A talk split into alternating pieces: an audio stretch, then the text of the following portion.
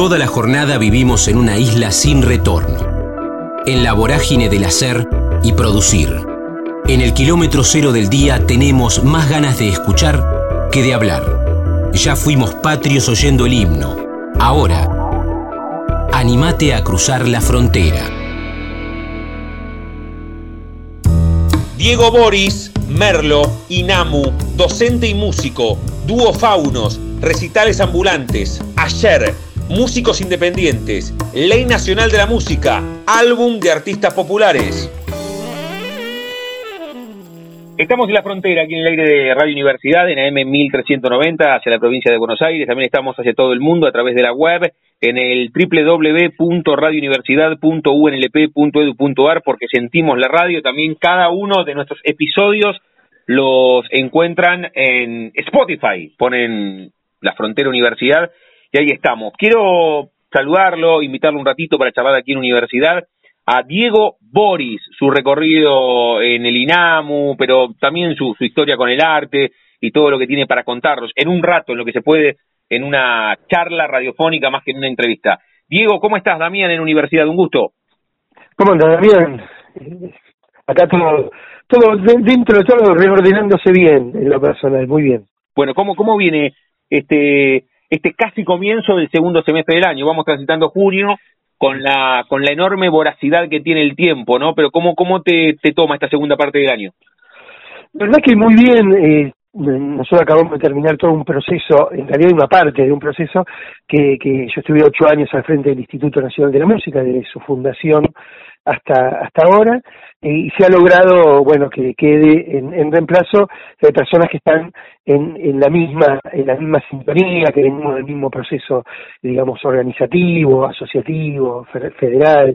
Así que la verdad que, que muy bien con eso, son esas historias que, que no es como a veces dice una letra de Calamaro que todo lo que termina termina mal, en este caso terminó muy bien una etapa, empieza otra, así que la verdad que muy, muy, muy contento por, por esta transición, eh, hicimos creo que todo lo que pudimos hacer con un organismo nuevo y se cumplieron todas las expectativas que, que teníamos. Y ahora bueno se inicia otra etapa pero bien, es, esas cosas que salen realmente muy bien. Y por otro lado, también iniciando eh, una etapa de, de recuperación también de, de, la música como un lenguaje de expresión, que, que yo dejé ahí como, como en, pausa desde hacía por lo menos 12 años. Qué bueno, qué bueno eso de retomar, pero al mismo tiempo también, eh, qué, qué, qué enorme desafío hablar en el cotidiano metiendo frases de la música popular argentina, ¿no? Tengo un gran amigo que, que lo nombro, que es Maurito Maliano, que, que tiene que tiene en su glosario cotidiano frases de, de, artistas populares. Y vos ya metiste una ahí de Calamaro. ¿Solés hablar así con, con amigos, con familiares? Che, mirá, como dice Fito, tal cosa, es un, es un, es un ejercicio espectacular ese, ¿eh?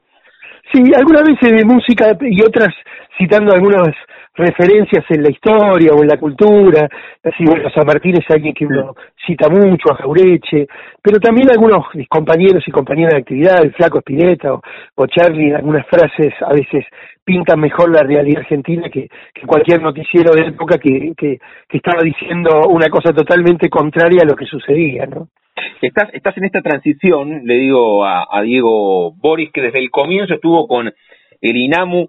A veces cuando, cuando hablamos con alguien que escribió un libro, Diego, intento que nos cuente cómo se dio. No, no, ni siquiera la primera línea que escribió del libro, sino cómo surgió la idea, ¿no? ¿Nos contás cómo fue este, este proceso y después nos metemos con la música también, como, como este lenguaje de expresión que recién decías? Pero ¿te acordás cómo nació? Vos estás en este proceso de salida del INAMU, pero ¿cómo, cómo se dio que, que vos estás desde el comienzo?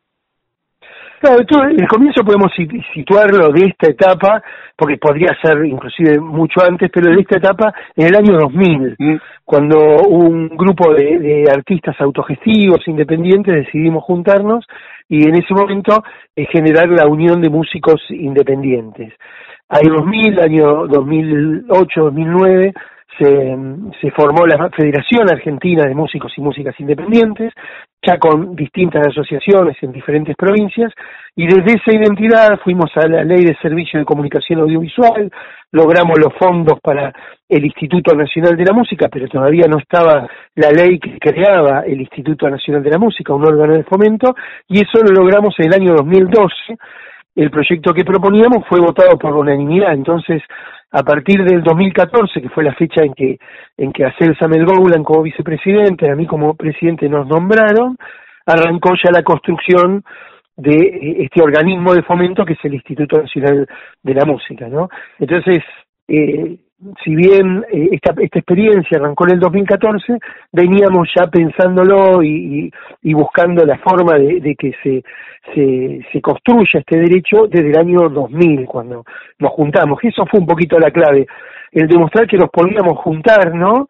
Las personas que nos dedicamos al arte, para hacer nuestro aporte a, a cambiar o a mejorar desde nuestra mirada eh, las condiciones en las cuales se hace música en Argentina muy grosso el momento que se cristaliza, ¿no? Porque mira vos todo el recorrido que contás eh, en cuanto a tiempo, desde el 2000 hasta que finalmente se da formalmente en el 2014. ¿Qué, qué pasó ese día? Porque o te, te, costó caer, te, te, ¿cómo fue ese, ese día puntual? Sí, en realidad, como al ser un proceso de construcción, hubo como varios días como claves, ¿no? En el sentido de cuando se aprueba la ley de servicio de comunicación audiovisual, fue clave porque se generaba el financiamiento para un órgano que no existía, era raro, que es el Instituto Nacional de la Música, pero en el 2009 no existía, digo, recién en el 2012 se logró la aprobación, entonces fueron como determinadas situaciones que fueron claves y que bueno, en el 2014 el, el, nombramiento tanto de Celsa como mío fue como la culminación de una etapa y el empiezo y, empezar otra etapa, ¿no? Ya la, lo que era toda la, la, conquista del derecho para pasar a, eh, a, hacerlo efectivo, a hacerlo concreto. Entonces fueron todos como pasos que se fueron dando que, que si bien hubo momentos cúlmines, la aprobación de, de la ley que crea el Instituto Nacional de la Música el 28 de noviembre del eh, 2012, digamos, o otro la aprobación de la ley de medios, digo, u otro cuando salió, eh, digamos, el decreto que nos nombraba hacerse a mí. Fueron varios momentos. Estamos hablando con Diego Boris, aquí en la frontera, en el aire de Radio Universidad. Diego, y tu relación con, con la música, me gusta siempre ir a los comienzos. ¿Tenés, tenés esa primera fotografía que te linkea al arte, digo, tres o cuatro años arriba de una mesa, siendo el, centro de atención de la familia o de amigos, o la maestra en el acto de San Martín, ya que lo nombraba, dice, che, mira, hay que hacer de general San Martín, y vos tenías ocho o diez, levantaste la mano, te subiste al escenario y pasó algo ahí, y un vínculo estrecho y también irrenunciable con el arte. ¿Cómo fue tu comienzo? Acá también tiene que ver algo familiar.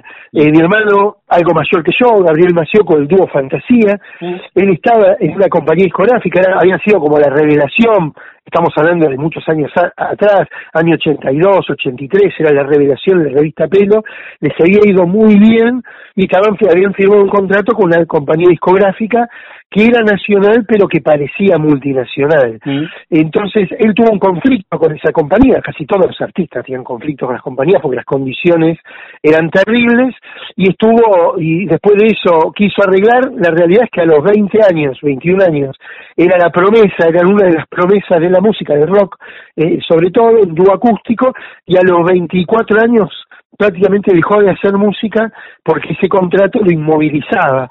Eh, yo que era un poco más chico me di cuenta que eh, por ahí no pasaba la construcción de un proyecto no solo artístico, sino de vida a mediano y largo plazo, y me hice músico independiente, autogestivo, religioso, sí, sí. fundamentalista, ultra ortodoxo. Sí, perdón que te interrumpí, que estabas, estaba el concepto, pero, pero ¿cuántos años tenías vos y te diste cuenta en el momento o te diste cuenta haciendo la retrospectiva y charlando con él? ¿Cómo fue eso? No, fue en ese momento, yo tenía 18 años, mi hermano 22, una cosa así, y de repente de estar en las revistas, ¿no? Como, como, como, como de las promesas, ¿no? Y de tocar y de venir a veces de una gira con el doble de lo que ganaba mi viejo por ahí, en ese momento, eh, pasó a nada, a no poder grabar y se, y se sintió mal, se deprimió, digo, y dejó la música, de hecho, durante mucho tiempo.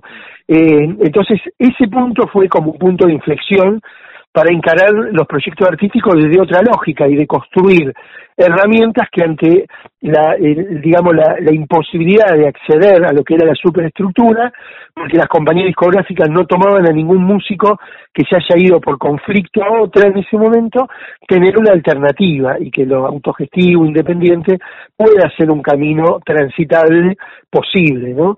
Por eso uno se hizo como músico autogestivo mm. eh, desde, desde ese momento. Paradoja de la vida, digamos, nosotros logramos, bueno, la ley del Instituto de la Música, el Instituto de la Música, y en el año 2015, fine, o sea, mediados del 2015 iniciamos el proceso, se logró en el 2016, recuperamos el catálogo de Music Hall, o sea, todo lo que eran los discos de esa quiebra pasaron a ser propiedad de Dinamo. Music Hall era la compañía en la cual había grabado mi hermano. o sea que a veces los círculos se cierran, ¿no? Desde, desde, lo inesperado, porque la quiebra estuvo desde el año 1994 y el Dinamo lo recuperó en el 2015, ¿no? Así que, que esas cosas de, la vida que, bueno, permitieron cerrar un círculo para poder justamente darle esos, la, la administración de esos discos a los artistas, a los intérpretes principales. Así pudimos darle a Gustavo Santolaya, a la gente de Arcoíris, los discos de Arcoíris, a León Gieco sus diez primeros discos, a Charlie, Pedro, David y Juanito Moro, lo de Cerú Girán, a Raúl Porcheto, a Miguel Cantilo, a Miguel Mateos, al, Negro Rada, ¿no? Esos discos que, al, hijo de Papo, los discos, los discos de Papo Blues, a, digo, a, los diferentes artistas, a Billy lo de La Pesada, digo, a Daniel Toro sus discos, digo, que fue como un acto de, digamos, de, justicia porque esos discos tuvieron 20 años sin poder ser editados. Qué bueno, qué bueno esto que contás, Diego, porque fue también como, como un cierre de círculo, por supuesto profesional, emotivo, familiar, de reparación histórica, con todo lo que significa el arte, el arte, el arte sanador, y también qué, qué mirada admirable tuviste a los 18, porque vos en ese momento, con la historia de tu hermano, te podrías haber calentado con el arte y con la música y vos decidiste seguir en ese mundo, pero de una manera alternativa, porque vos podés haber dicho, che, mira, la música no, y me pongo a estudiar, que tal vez lo hiciste, no lo sé y te lo consulto, te podrías haber puesto a estudiar ingeniería o arquitectura y te ibas del arte. Sí, paralelamente justamente uno ha estudiado cosas que no tienen que ver con la música, que tienen que ver con la lista del sistema, pero pero sí, pero cuando terminé, digo, la decisión fue siempre por la música. O sea, pero era, era como una cosa de había que tener una salida laboral por si la cosa iba mal, entonces entonces estaba bueno hacer eso. Eh, hay toda una teoría con eso, y Samón era abogado, hay toda una teoría con eso, pero pero por la duda terminar el estudio, pero dedicarme pura y exclusivamente a, lo que tiene que ver con música. Yo di clase eh, como docente en la mm. escuela secundaria muchos años, digo, todo lo que tiene que ver con la música, pero pero mm, sigue en lugar de, quedarse como en la bronca, la mejor, digamos, herramienta para, para eh, enfrentar una injusticia es cambiar una realidad que la genera, ¿no? Y esa era como, entre comillas, la mejor venganza. Con Diego Boris estamos charlando aquí en la frontera, en el aire de Radio Universidad. ¿Y cómo fue el recorrido con, con la música contigo eh, haciendo y transformando esa, esa realidad desde los 18? ¿Cómo, ¿Cómo fue tu recorrido, Diego, desde la primera vez que, que te subiste en escenario, la, la, primera la primera banda y algunos y algunos momentos mojones que vos quieras regalarnos en este recorrido, reitero, arbitrario y, y en veintipico de minutos que podemos charlar en el aire de universidad?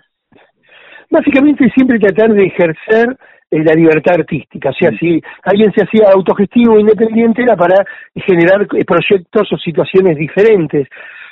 Arranqué, digamos, con, con, música de película, así, mientras tanto eh, hacíamos nuestras canciones, pero después planteamos recitales o videos no, no, no convencionales.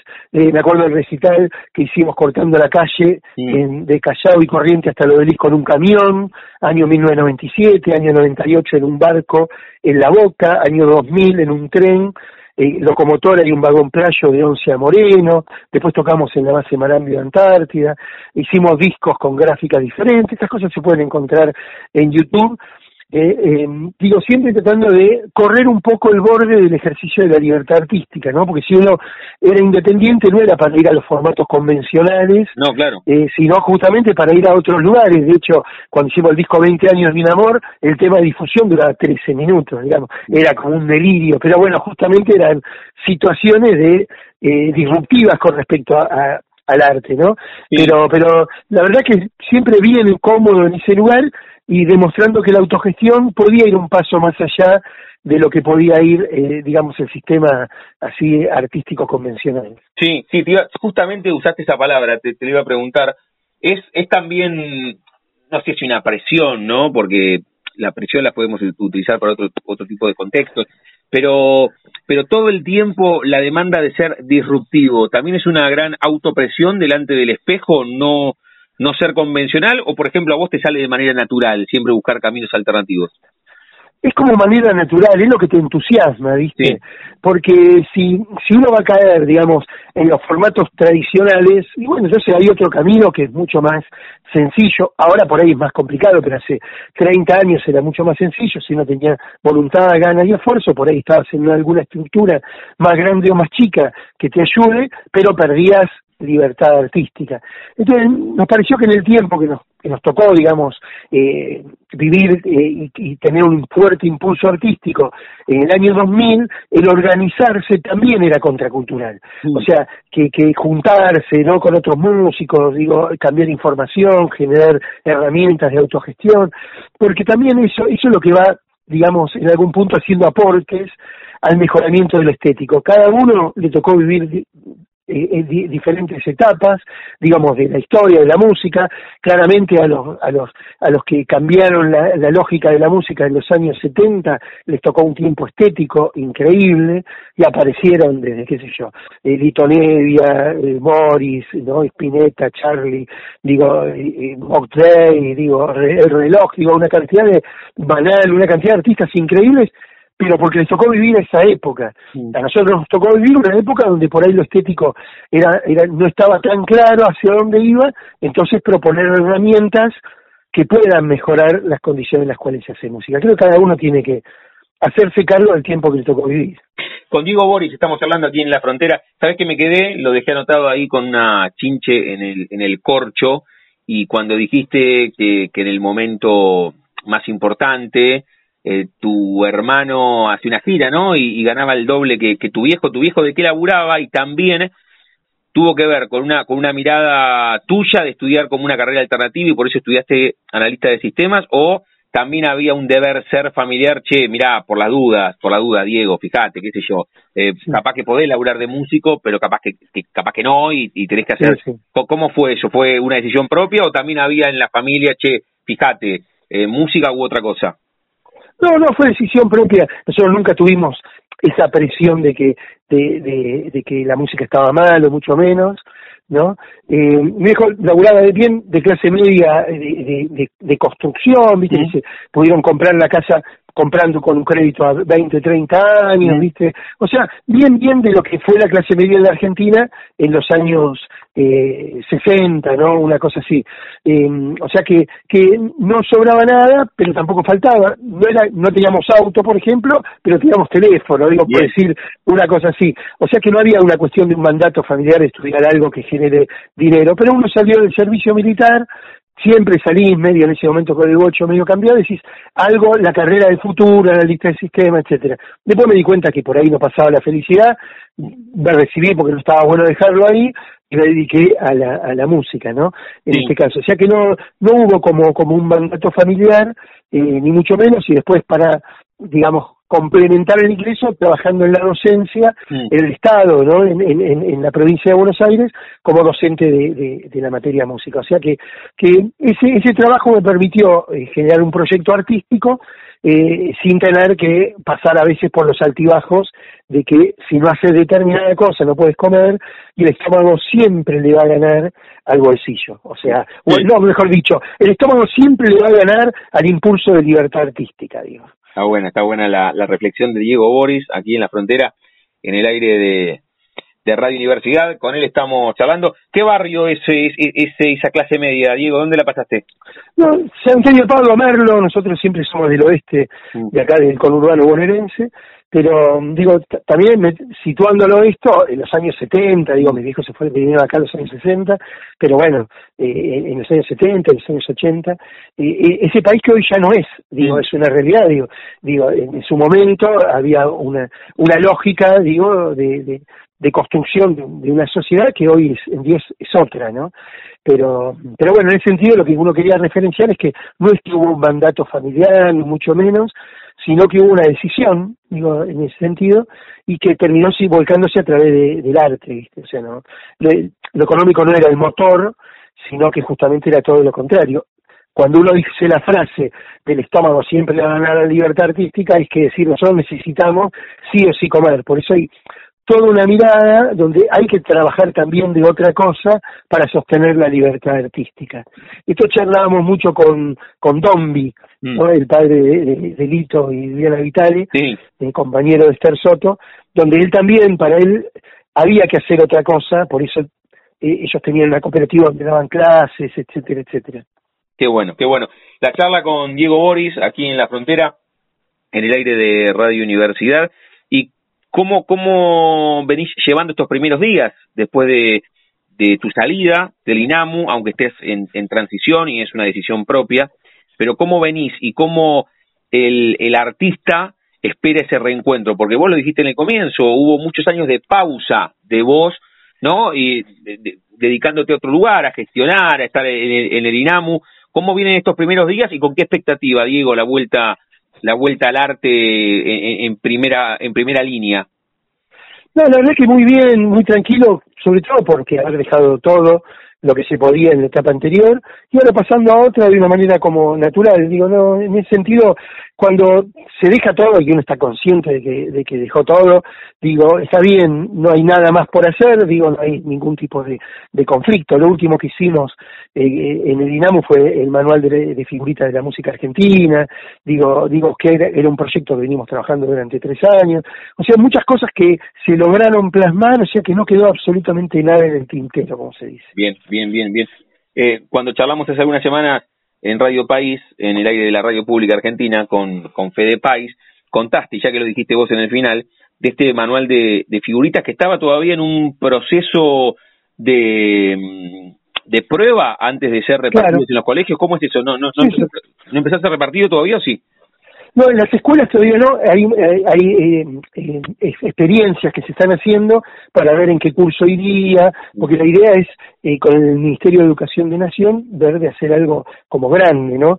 Pero este, este, este tipo de, de, de, formatos que son novedosos, hay que buscar cuál sería la edad más apropiada para justamente que se pueda tratar en el sistema educativo. Es un material de testeo, ya estamos terminando, estamos haciendo la nueva, la nueva edición que incorpora 30 figuritas más, digo, y, y hay alguna modificación de algunos textos, por eso justamente se hizo esta edición de, de testeo para que el conocimiento colectivo corrija cualquier error que haya pero también es, es la posibilidad de, la actividad musical organizada de influir en el sistema educativo, ¿no? Que también eso para nosotros es importante. Hay cosas que tienen que verse en el sistema educativo desde los qué sé yo, los conocimientos del valor de, de, la creación que se plasma en, en, los derechos intelectuales en la música, el conocimiento de los estilos musicales que se cultivan en la Argentina, por eso hicimos esta publicación de, del manual, no, ciertas cosas que, y aparte, eh, reivindicar y homenajear a los y las artistas que nos precedieron y a, y a los actuales también, en forma de figurita, no es no es que pongamos la baldosa como hacen en Hollywood con la estrella, etcétera, nosotros tenemos la figurita que es algo más nacional y popular. Sí, está buenísimo y aparte contaste algo que, que no sabía hasta que, charlaste con Fede Pais en Nacional, que había una como difícil, ¿no? Como cuando uno era pibe y juntaba las de, las de fútbol, y no sé quién fue difícil, pero yo imagino que en algún momento el Pato Filiol, eh, Bertoni, Bocini, y acá hay una difícil que también está bueno este juego de feedback con, con los que consumen la figurita, que en este caso van a ser los alumnos de la escuela de la escuela pública argentina. Tal cual, y, y, lo difícil nunca es la, obvia, está por, por, por, por charlar con gente que colecciona figuritas y eso. En, en Titanes en el Ring, por ejemplo, que era un, un, un programa que se daba hace muchos años, había, que yo, conocidos como era La Monia, Pepino, Martín Carragian, que yo, el Mercenario Show, Caballero Rojo, etcétera, ninguno de esos era la difícil. La difícil era Rizarli, que era el, el conductor, digamos, el locutor, ¿no? Entonces, siempre la difícil es alguien que no, no es lo obvio. Acá no es ni el Indio Solari, ni Charlie, ni Spinetta, etcétera, etcétera, sino que es otro grupo, digamos, de música. Qué bueno, qué bueno la charla con Diego Boris aquí en la frontera, en el aire de Radio Universidad. Ya te voy a pedir que elijas alguna canción para cerrar, Diego, que, te escuchemos a vos, que dijiste ahí que podemos encontrar en YouTube o dónde, ya nos vas a contar, para escuchar algo de, tu arte. Eh, pero, pero antes cerramos cada una de las charlas jugando con el nombre de nuestro envío. A todos y a todas les pregunto si tienen un momento frontera en sus vidas, que no se refiere a un lugar geográfico, sino un momento rupturista, bisagra, decisivo, que puede ser personal o profesional cuando pasó lo del INAMU, ahora que te vas, alguna vez que te presentaste en algún lugar y te subiste a un escenario, o algo más personal, ¿no? Alguna charla con tu viejo, como contaste, o a los 10 tuviste apendicitis y te quedaste solo en un hospital y sentiste miedo por primera vez. ¿Puedes elegir un momento frontera en tu vida? No, creo que el, momento tiene que ver con algo con lo colectivo, que es el momento que se consiguieron los fondos para el INAMU. Esto fue a las casi dos y media, tres de la mañana, en la Cámara de Diputados, Em, eh, habíamos intentado que se incluya el artículo que le dé financiamiento al instituto, pero los diputados nos decían que estaban de acuerdo con el instituto, pero que no era eh, común en una ley darle financiamiento a un organismo que no existe y no está creado por esta ley. Entonces, eh, todo el tiempo chocábamos en que no. Eh, a las 3 de la mañana, luego de que se había votado en general el proyecto de ley a las 12 de la noche, el proyecto de ley de medios, todo bien, se empiezan a tratar artículo por artículo y se ve en detalle cada artículo. Y ahí, porque hubo una situación de quórum coyuntural donde dos legisladores valían lo que valían el resto porque se caía el quórum, logramos que se incluya, eh, sobre tabla se llama, el eh, inciso G en el artículo 97 que le da financiamiento al INAMU, una cosa como medio hasta hasta como mágica, porque eh, solo se podía votar de nuevo el artículo anterior, digamos, al, al que al que se había eh, votado, y el, y el presidente de la, del, bloque mayoritario se da cuenta en el artículo 97 que se quedaban sin quórum, y ahí es donde dos legisladores valían lo mismo que el resto, que todos, ¿no? Prácticamente, porque se caía la sesión. O sea que, que se logró dar vuelta a una situación negativa y parecía que el destino estaba justamente eh, señalizando que tenía que existir el Instituto de la Música porque fueron demasiadas situaciones que se tuvieron que dar, ¿no? Así que creo que ese fue un momento, un momento como clave, ¿no? Era como muy difícil que se den todas las circunstancias que se dieron para que se pueda incorporar ese, ese artículo, ¿no? Y bueno, se dieron todas. La charla con Diego Boris, aquí en la frontera, en el aire de Radio Universidad. Diego, ¿con qué canción cerramos esta charla que no tuvo que ver solamente con, tu recorrido en el INAMU, sino con, tu vida, con la parte artística? ¿Con qué canción que podamos encontrar en, YouTube o en la plataforma que vos nos cuentes? Sí, entre los videos está en YouTube. el rumor del silencio es una canción que me gusta mucho, es vieja, del año eh, 93, 94. Eh, pero tiene un video que en ese momento mm, mostrábamos todo lo que es eh, el sentimiento argentino ligado a, ciertas causas de, nuestro pueblo y que en su momento no quiso ser pasado por algunos canales porque decían que era que tenía contenido fascista porque eh, el posmodernismo parece ser que pensaba que la bandera argentina era fascista, ¿no? Eh, entonces, no lo quisieron pasar en, los canales en ese momento que, que pasaban la música así del momento, pero si uno lo ve ahora, lo ahí ve a la madre de Plaza de Mayo, ve a Mujica, ve a Angelelli, ve ciertas injusticias que claramente no tienen nada que ver con, con el fascismo, porque nuestros símbolos patrios tampoco tienen que ver con el fascismo. Muy bien, vamos a cerrar con, con esa canción tan... tan el rumor del silencio, el rumor del silencio ya. Vamos a cerrar con eso. Diego, gracias por, por este rato, eh. felicitaciones por el laburo en el INAMU y seguimos, seguimos en contacto. ¿Qué te parece? Abrazo grande a ustedes. ¿eh? Chau, chau. Chau, bien. La frontera, el refugio de los que se animan a cruzar. Santiago Ginóbili, una gran familia por Yamiqué, CONICET, investigador, Darwin, música y guitarra, docente, Bahía Blanca, origen común, filosofía de la ciencia, biología. Estamos en la frontera, aquí en el aire de Radio Universidad, en AM 1390, hacia la provincia de Buenos Aires. También estamos hacia todo el mundo a través de la web en el www.radiouniversidad.unlp.edu.ar porque sentimos la radio. Ya hemos hablado con otras autoras que editaron por Yamique y ahora lo vamos a invitar un rato para charlar aquí en el aire de la primera radio pública en el país, la primera emisora universitaria en todo el mundo, o pueden estar escuchando esta charla y este capítulo a través de Spotify, ahí nos encuentran también como La Frontera Universidad, a Santiago Ginóbili, que reitero, editó por Yamique una gran familia, será el disparador para charlar sobre el libro y, otras cuestiones. Santiago, ¿cómo estás? Mi nombre es Damián, aquí en la Universidad, un gusto. ¿Qué tal, Damián? ¿Cómo estás? ¿Cómo estamos, Santiago? ¿Bien? Muy bien. Bueno, ahí lo, ahí lo decía en el, en el comienzo, a mí lo que me lo que me impacta, no, porque ya no, no, no, no sé si el término es impacto, lo que me, me encanta es el tema de las ediciones de Yamique, ¿no? Y comienzo siempre por eso, por, por lo cuidada que son, por, por el enfoque que se le da. Bueno, en el caso tuyo también, comienzo por ese mismo lugar, sin, sin ser original. Sí, sí, bueno, de hecho, yo no sé cómo, cómo trabajan eh, eh, Carla e Ileana, que son las, las dueñas de Yamique, con los otros libros, pero en mm. este trabajaron un montón. Claro. Eh, supongo que hacen lo mismo con cada uno de los libros, no sé, pero realmente le ponen mucha onda a, todo lo que a todo lo que salió todo lo que salió en el libro digamos está en, gran parte producido por ellas sí sí sí, en, textos dibujos está buenísimo el tamaño los dibujos ahora vamos a meternos en intentar desglosar el libro que reitero será disparador para charlar con contigo un rato ¿Cómo, ¿Cómo surgió el libro? No solamente cómo, cómo se cristalizó y cómo se materializó. ¿Cómo nació en tu cabeza la idea de escribir una gran familia y hoy está editado por Yamique? Eh, bueno, yo, yo soy investigador con ISET y eh, estudié filosofía y trabajo en filosofía de la ciencia y me dedico a Darwin y a la filosofía de la biología. Y tengo una hija que eh, ahora tiene ocho años, pero en, los comienzos de la pandemia tenía siete. Mm.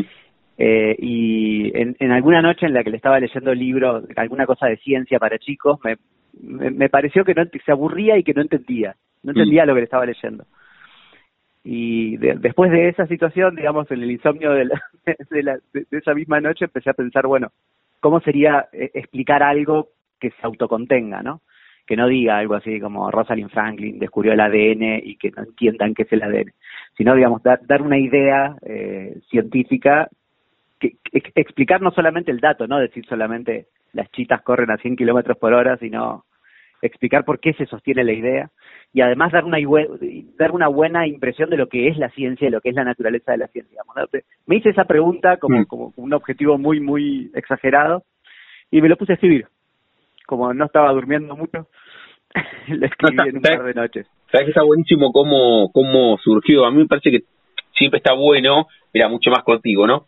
Eh, que, que, está, que es atractivo conocer cómo surgen las cosas, desde un libro, una canción, una obra de teatro, me parece que ir a ese lugar está bueno, no cuando, cuando se presentó o la función uno de la obra de teatro. Acá lo mismo, porque el libro está espectacular desde el concepto libro-objeto, pero surge entonces, primero por este diálogo muy particular con tu hija, también en un contexto muy particular que fue la pandemia, ¿no? De tal vez mayor lectura, reflexión, y cómo intentar darle respuestas a tu hija te llevó a construir este libro. Sí, y además yo lo, lo pensé, digamos, como, como, o sea, lo que escribí fue posible diálogo con mi hija, ¿no? De hecho, yo le había contado estas cosas un montón de veces. A mi hija, que se llama Elena, le gustan mucho los animales y mucho la naturaleza. Como que nació con, con ese gusto por, por, por todo lo que está vivo. Entonces es, es, como un diálogo que tuve muchas veces y de hecho el libro está escrito así, como si fuera para ella, ¿no? Como, de hecho, siempre me lo imaginé como un libro para que adultos le lean a niños en la cama o algo por el estilo. Es, es eh. el, con, con Santiago Ginóbili estamos charlando, es investigador del CONICET, escribió Una gran familia a través de Yamiqué. En, en este género de libros para ponerlo de esta manera, ¿no? Libro para, para niños, para niñas, ¿es tu ópera prima, Santiago? Sí, sí, sí, sí, sí. Sí. sí, de hecho no, no tengo ni idea cómo se escribe para chicos, no, no, no, es algo en lo que haya, no es algo acerca de lo que haya trabajado, ni nada claro. estilo. Bueno, me por eso me ayudaron mucho Carla y Liliana, ¿no? Porque realmente ellas le dieron una mirada al texto como expertas. Mm. Eh, yo fue, lo mío fue puramente intuitivo.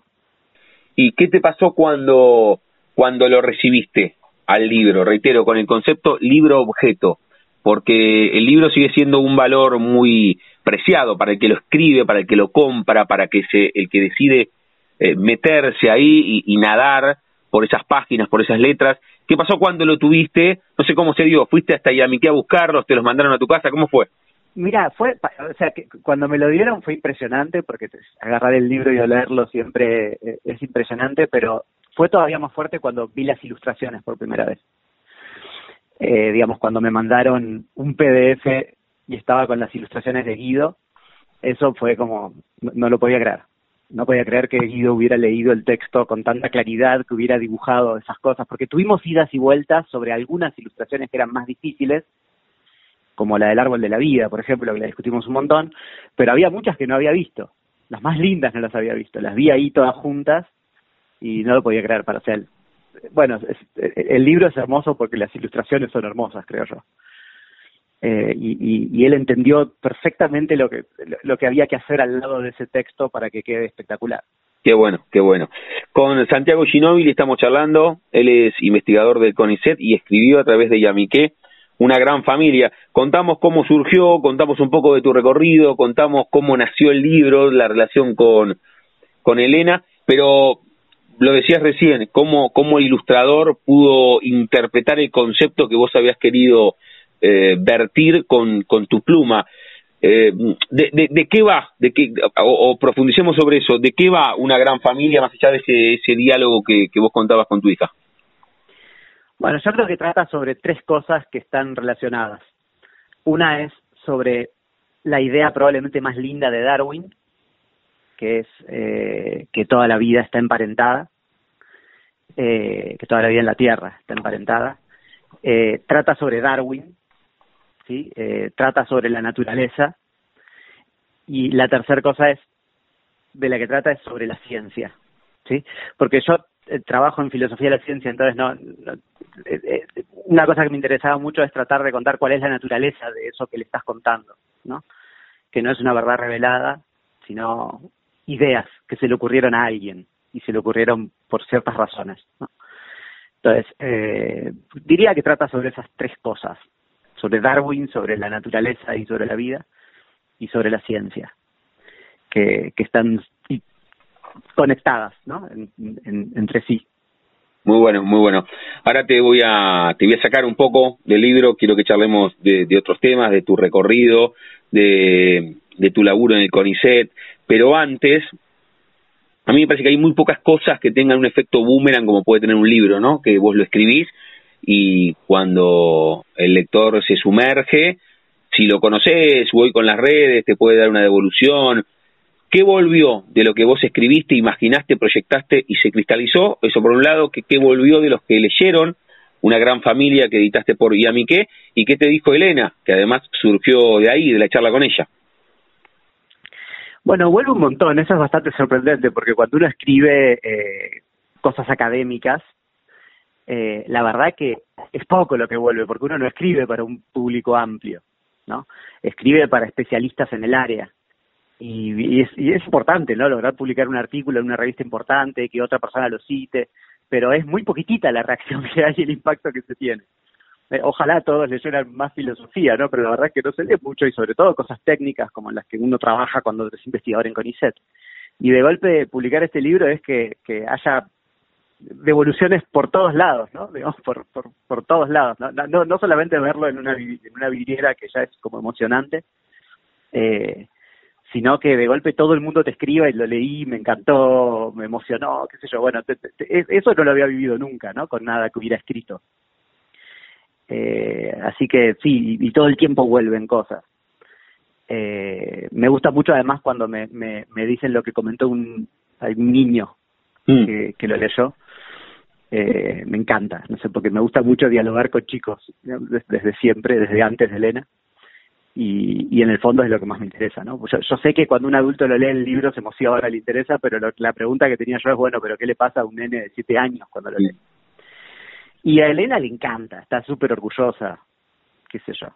El otro día hablábamos de la posibilidad de escribir algún otro libro y ella estaba como emocionada y, se puso a pensar qué podía hacer. Le encanta, sabe, sabe además que es un libro para ella mm. y, lo sabe, ¿no? lo tiene súper claro qué bueno, qué atractivo esto que contás, le digo a Santiago Ginóbili, que escribió a través de Yamiqué una gran familia, él es investigador del CONICET, y ahí marcabas la gran diferencia, está buenísimo que te citen y los artículos en las revistas especializadas, ahora acá le escribiste a otro público, no solamente por, por los, por los pibes o las pibas que lo leen, sino que vos escribís puntualmente para un nicho muy particular, Santiago, y aquí es mucho más amplio, ¿no? Y hasta las devoluciones son mucho más cariñosas y desacartonadas también. Sí, sí, claro. Sí, sí, muy... sí, eh, sobre todo porque, eh, eh, digamos, siendo investigador eh, latinoamericano, uno no es muy leído, digamos, y no tiene mucho impacto. Eh, pero sí, y además porque una cosa es que te devuelvan, que te, que te hagan un comentario, una crítica, y otra cosa es que un nene te diga que le gustó, una nena, le, no sé, sí, qué sé, como sí, Sí. ¿Cómo, ¿Cómo se te ocurre? Acá le, le, consulto lo mismo a los actores, a las actrices, a los músicos, a los escritores. ¿Cómo se te dio por estudiar filosofía de la ciencia? ¿Directamente vas y se estudia esa carrera? ¿Qué carrera es tu, tu primera carrera? ¿Cuál fue? ¿Terminaste el secundario y, te decidiste a esto? ¿Vos sos nacido donde? ¿En, Capital? Yo nací en Bahía Blanca. En Bahía Blanca. Eh, y hice un año de la carrera de filosofía en Bahía Blanca y después terminé la carrera de filosofía en la UBA en Puan, en Filo y Letras. Eh, y lo que estudié es la carrera de filosofía. Digamos, a mí me interesaba la biología desde siempre, pero tuve algunos profesores como muy buenos que, que, me, que me tiraron hacia la filosofía.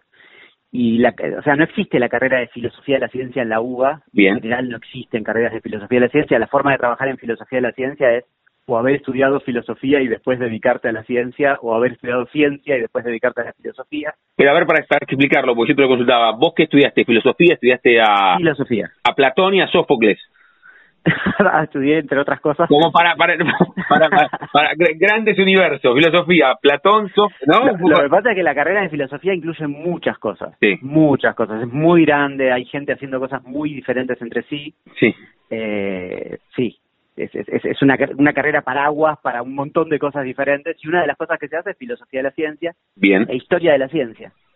Pero a vos, vos, vos, lo, vos, lo, vos lo descubriste que te gustaba filosofía de la ciencia, estudiando filosofía o ya cuando tenías, no sé, ocho o nueve años, decías, che, la verdad me interesa esta, bueno, vos lo nombraste en, en términos de apellidos, la verdad que me interesa todo lo que hizo este chabón que es Darwin.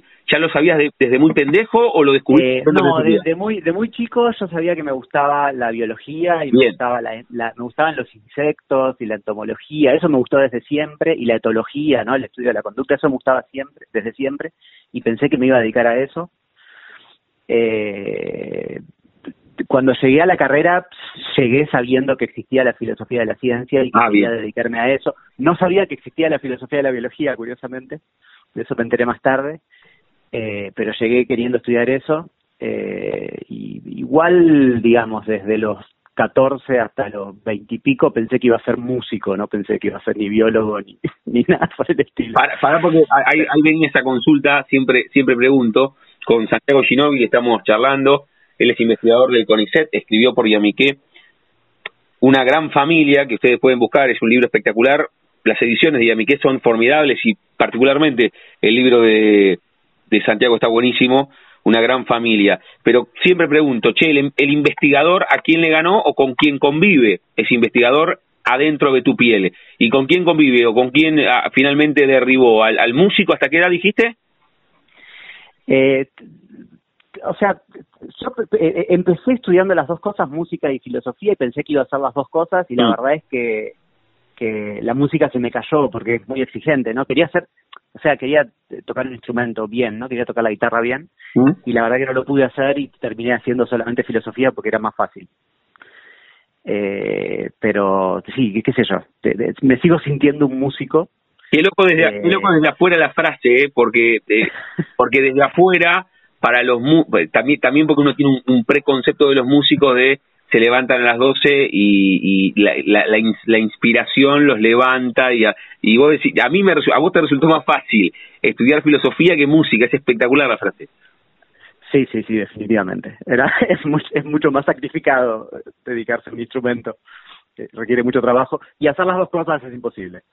¿Y con, con, la, con la música tuviste algún algún diálogo eh, ni siquiera digo entre comillas más profesional, pero en Bahía y acá tuviste bandas o saltaste del colegio? No, no, no, eh, no, no llegué a tener bandas en serio, digamos, mm. eh, siempre me junté a tocar, etcétera. Pero mm, sí, no, eh, no, soy un músico frustrado nada más. Bueno, bueno. Pero bueno, te, contaba, digamos, porque me, me hablabas de qué, qué, era lo que pensaba que iba a hacer, ¿no? Y la verdad es que una persona de 14 años no tiene ni idea de lo que va a hacer, ¿no?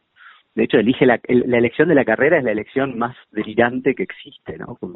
Estudié filosofía y no sabía lo que era realmente. Y supongo que a todos nos pasa lo mismo. Sí, sí, por supuesto. Pero está bueno este que marcas y a mí me parece que, que salvo algunas personas que tienen muy marcado esa vocación, en algún momento se debaten algunas, ni siquiera digo pasiones, inquietudes. A vos te gustaba esto, esto de la ciencia, parecida a la música también me parece muy atractivo. Vos empezaste a estudiar filosofía en Bahía Blanca y pegaste el salto acá. ¿Por qué? ¿Porque te pareció más atractiva la currícula? ¿Porque querías dejar Bahía Blanca? ¿Qué pasó ahí? Eh, por cuestiones... Mis padres se mudaron a Buenos Aires y en algún momento me pareció más razonable venir acá y estudiar acá que seguir en Bahía Blanca, digamos. No, no, no, hay, no hay muchas más razones que esa. Eh, de, por supuesto la carrera de filosofía en, la UBA es muy grande, tiene un montón de profesores, la de Bahía Blanca es más chiquitita, pero no, no, no, no fue académica la decisión, fue más, eh, tenía otras, había otras razones. además, en, comparación por lo que contaste, ¿cuánto estuviste en Bahía? ¿Solamente un año? No, la carrera de, de, la, de, la carrera de filosofía hice solo un año, sí. Solo un año. Pero viví hasta los 20 años. ¿Y eso fue eso fue en Bahía? Sí. Claro, claro, claro. No, no, está bien, solo, un año, pero por eso, en comparación tampoco es que estuviste tres años en Bahía Blanca y después seguiste acá, sino que fue un año solo en Bahía. Sí, sí, sí, sí, solo empecé la carrera. Muy bien, muy bien. Con Santiago Ginovi estamos charlando, él es investigador del, del CONICET y escribió a través de Yamique, una gran familia que recomendamos. Y en el CONICET, ¿hace cuánto, Santiago? ¿Y cómo, cómo es tu cotidiano y tu especificidad? Venimos charlando un poco o tu especificidad tiene que ver con esto que veníamos charlando y, lo que volcaste en el libro, o tu cotidiano que tiene? Eh, bueno, digamos, la vida de un investigador de CONICET es básicamente, eh, al menos en filosofía, se trata de leer, investigar y dar clases, ¿no? Eh, básicamente es eso. Pero bueno, para mí, digamos, en realidad no es tan raro haber escrito un libro contando las ideas de Darwin, porque para mí la filosofía de la ciencia puede tener ese rol, ¿no? Que es eh, eh, participar de la comunicación y la enseñanza, eh, porque tienen, bueno, cuando uno trabaja en filosofía de la ciencia reflexiona mucho respecto al conocimiento y a la naturaleza del conocimiento y además al modo de presentar el conocimiento de manera adecuada. Eh, entonces no, no, es, no, no, es que no es que yo soy investigador con ICET y además escribí un libro como si dijese soy eh, investigador de CONICET y además soy diputado Claro. No, digamos, hay una relación entre ambas cosas, ¿no? Y de hecho, digamos, escribí sobre Darwin porque, porque trabajo sobre Darwin y trabajo sobre el pensamiento de Darwin. Hoy estuve terminando de escribir un paper sobre mm. algunas cosas de Darwin. Eh, así que están, como conectadas eh, las dos cuestiones y, estoy muy orgulloso de haber logrado escribir un libro para chicos porque es como la, situación de comunicación y de la ciencia más exagerada que uno puede imaginar. ¿no? Es el, el desafío más más extremo, ¿no? Poder contarle una idea a un niño. Qué bueno, qué bueno. La charla con Santiago Ginóbili, aquí en la frontera y en el aire de Radio Universidad. Perdón, Santiago, por la autorreferencia, pero acá en la radio a veces eh, lo utilizo a, Darwin, que es tu, tu objeto de estudio. Eh, lo, resumo en la frase, mira, en mirada darwiniana, sobrevive el más apto. Es una es un reduccionismo absoluto el que hago cuando lo cito o, a grandes rasgos es un es un buen concepto. No, no, no, es, digamos, esa, la idea de supervivencia del más apto es la teoría de la selección natural, que es una de las ideas que tuvo Darwin, y es una idea muy buena, muy importante y muy influyente. Una, una idea fuerza muy potente, ¿no? De su recorrido, sí. Eh, ¿Cómo? Es una, es una idea de las más potentes de, de su investigación. Es una de las ideas más potentes, pero no es la única. No es la única. Darwin se le ocurrieron un montón de cosas. Eh, de hecho, eh, es, un fundador de, de, mucho de lo que existe en la biología en el presente, no de todo, pero de mucho. Eh, lo que es reduccionista es pensar que Darwin solo se le ocurrió la teoría de la selección natural, porque de hecho se le ocurrieron más cosas muy interesantes. Por ejemplo, esto, la teoría del origen común, que es lo que en, el librito este no se cuenta la teoría de la selección natural, se cuenta la teoría del origen común que es, eh, digamos, la teoría de la selección natural lo que hace es explicar cómo los organismos se adaptan al medio. ¿sí? Eh, la teoría del origen común explica ciertas semejanzas de los organismos en base a que son parientes, ¿no? que tienen un ancestro común. Las dos cosas se le ocurrieron a Darwin, las dos cosas son súper influyentes y, y, filosóficamente relevantes. Eh, y se le ocurrieron más cosas, digamos. Mm. Realmente es un pensador muy interesante, muy poco leído además. Eh, por, por más que la industria Darwin es gigante, eh, no se lo lee tanto y la verdad que es una pena porque es, un autor muy impresionante. Mm. La, la historia de Darwin eh, te, te atrapó desde lo académico o has ido también a museos a visitar donde recorrió y te ha llevado a más a conocer más su historia familiar, digo, de, desde amistades, hijos, ese tipo de cosas. Bueno, es, es, el, es, es, interesante que en Darwin, digamos, a, diferencia de otros científicos que por ahí uno conoce solamente la, eh, la, parte científica o las ideas que tuvo, en Darwin las ideas que tuvo están cruzadas con su vida, ¿sí? Eh, entonces, eh, es muy difícil eh, contar Darwin sin contar su vida. su vida. Claro. Sí, que algo, no sé, si, si, uno tiene que contar las ideas de Newton, no lo hace, no habla de la vida de Newton. Mientras que la vida de Darwin está como muy cruzada por, por, por sus ideas, ¿sí? Eh, Darwin es alguien que, que, que, que vivía en, en la casa, en una casa muy linda, era una persona acomodada económicamente, que se puede visitar todavía, eh, cerca de Inglaterra, cerca de Londres, perdón. Y, eh, y, y, todo su trabajo lo hizo rodeado por su familia, eh, y, y, y, sus ideas se le ocurrieron ahí, rodeado de, su familia, y, y, pero, pero el disparador de, de, todas esas ideas tienen que ver con un viaje que hizo alrededor del mundo y que es como muy aventurero. Eh, entonces tiene esos dos lados, ¿no? Tiene el lado eh, como, como él con sus hijos haciendo experimentos y viendo qué, qué, expresiones ponen cuando tienen ciertas emociones y cosas por el estilo, y a la vez una reflexión acerca del viaje que hizo por, varios años alrededor del mundo. Eh, y, es, y es una mezcla como muy linda, ¿no? De, de, de, de, cosas. Eh, así que sí, es muy, muy interesante leer sobre la vida de Darwin, además de leer a Darwin, porque, eh, por ejemplo, el, el, conflicto ciencia y religión que existió con el darwinismo existió en la vida de Darwin. Digamos, eh, no, no, no es algo que pasó por fuera de él eh, y, así con muchas cosas, ¿no? Digamos, es, es, muy de hecho hay hay eh, biografías muy lindas acerca de la vida de Darwin que relacionan su vida con sus ideas. Por ejemplo, una una que es, muy triste pero es muy buena es la caja de, de Annie, que es de una hija que se le murió a Darwin a los 12 años y, eh, y es espectacular, no sé, la, la, biografía esa uno la lee y, y, y puede y, encuentra relaciones todo el tiempo con las ideas de Darwin, ¿no? Entre su biografía y sus ideas. Está buenísimo, ¿Cómo, lo contás? Lo contás desde la pasión. Y, y, en parte eso y en parte eso es lo que está un poco reflejado en el libro, ¿no? Esa mezcla de, de Darwin con sus hijos y, y la evolución y la vida y el viaje de Darwin, digamos, en, parte del libro está todo eso mezclado, ¿no? Sí, está bueno, está bueno como, como, como lo contás, reitero, desde, desde la pasión y todo lo que uno hace desde la pasión tiene ese valor agregado. Le digo a Santiago Ginóbili, que es investigador del CONICET y que escribió a través de Yamiqué una gran familia. Santiago, cerramos cada una de las charlas jugando con el nombre de nuestro envío. Yo a todos y a todas les consulto, te habrás dado cuenta que es más una charla que es una entrevista, que, que una entrevista. A todos y a todas les pregunto si tienen un momento frontera en sus vidas, que no se refiere a un lugar geográfico, sino un momento rupturista, bisagra, decisivo en sus vidas, que puede ser personal o profesional. Algunos fuiste contando cuando dejaste tu ciudad natal, Bahía Blanca, y te viniste para Buenos Aires, cuando empezaste a estudiar filosofía o cuando te recibiste, cuando fuiste padre de Elena, cuando salió una gran familia, o tuviste apendicitis a los cinco y tuviste miedo por primera vez. Un momento frontera en tu vida, ¿puedes elegir?